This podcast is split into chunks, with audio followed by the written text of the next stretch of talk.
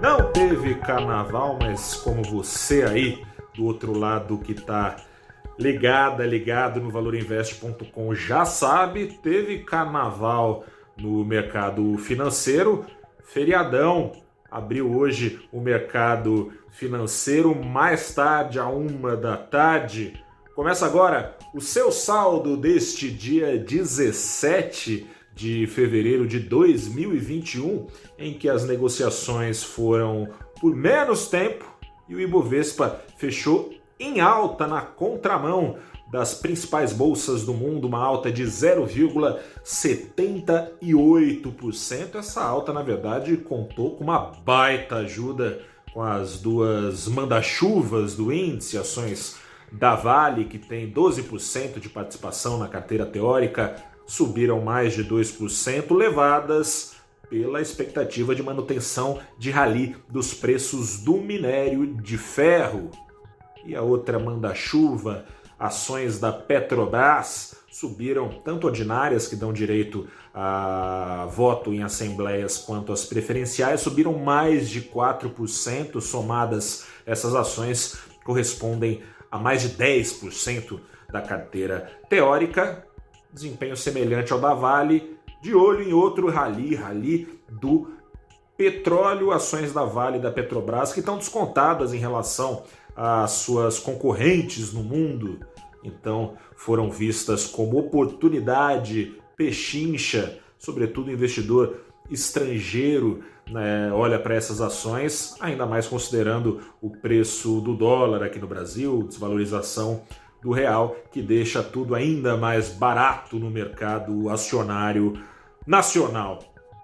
Não foi exatamente isso que deu tom do dia, o que deu o tom do dia e que vem dando ao longo da semana. Aqui no Brasil ficou fechada, na segunda-feira também ficou fechada a Bolsa Americana, mas na terça-feira teve operação, hoje também teve operação. Por dois dias, os títulos do Tesouro Americano entraram em rally, os rendimentos deles, eh, os juros alcançaram tanto, isso no longo prazo, eh, os juros com prazo de 10 anos e de 30 anos alcançaram o maior patamar em mais de um ano o rendimento desses papéis, pelo seguinte risco de inflação rondando os Estados Unidos. Você sabe muito bem que o rally, principalmente no final do ano passado nas bolsas americanas, tem muito a ver com a expectativa de mais gastos por lá.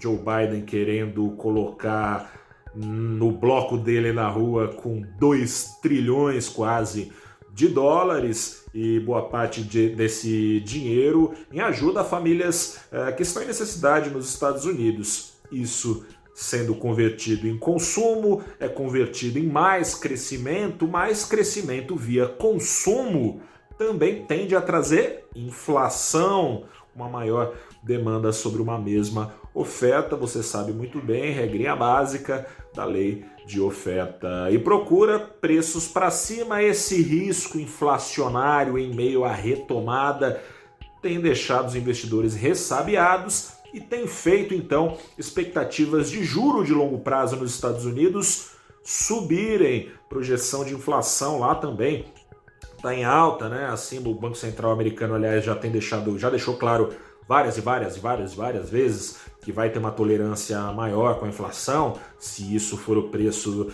da retomada do crescimento e da retomada do emprego.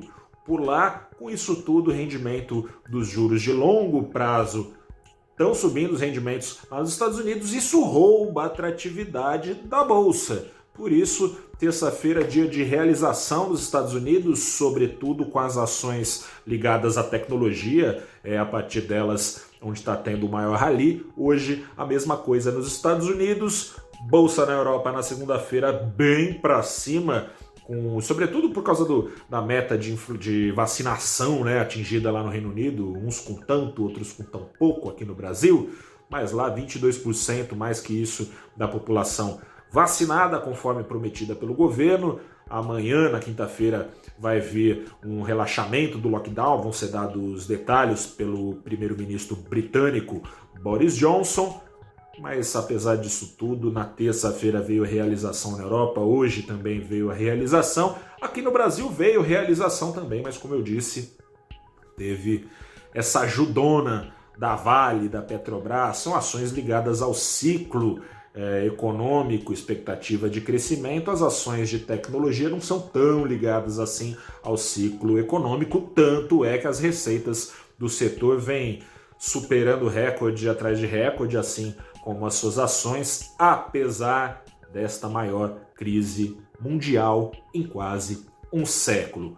Com isso, investidores acabam sendo então atraídos por títulos públicos aqui no Brasil não foi diferente. A curva de juros também deu uma inclinação, teve uma inclinação boa e os e os dólares também ganharam atratividade, né? Porque são necessários, afinal de contas, para comprar títulos americanos. Sobre esse desenho do mercado mundial, com efeitos sobre o mercado brasileiro. Um dos efeitos foi o que a gente viu hoje, desvalorização do real, porque menos dólares tendem a entrar no Brasil conforme os títulos americanos passem a pagar mais, acompanhando juros do Banco Central americano para conter essa inflação. Sobre isso, conversei hoje Coincidentemente, não existem coincidências, né? Conversei com a Débora Nogueira, economista da ZQuest, sobre isso tudo. Se acompanha lá no nosso canal no IGTV, no Instagram, o bate-papo. A gente bateu papo sobre mais de uma hora, não, quase uma hora, mais de uma hora também não, que né, haja papo. Quase uma hora respondendo perguntas também de vocês. Quem já viu pode rever, quem não viu, acompanhe para saber, tintim por tintim, o que esperar dessa chuva de dólar, uma das coisas é mais crescimento, outra coisa é mais inflação e juros no médio e longo prazo nos Estados Unidos. Eu sou Gustavo Ferreira, repórter do ValorInvest.com. Fico por aqui, como sempre, volto no dia seguinte, no final do dia, com mais um saldo do dia. Continue conosco no ValorInvest.com. Grande abraço a você, boa noite, até a próxima e tchau.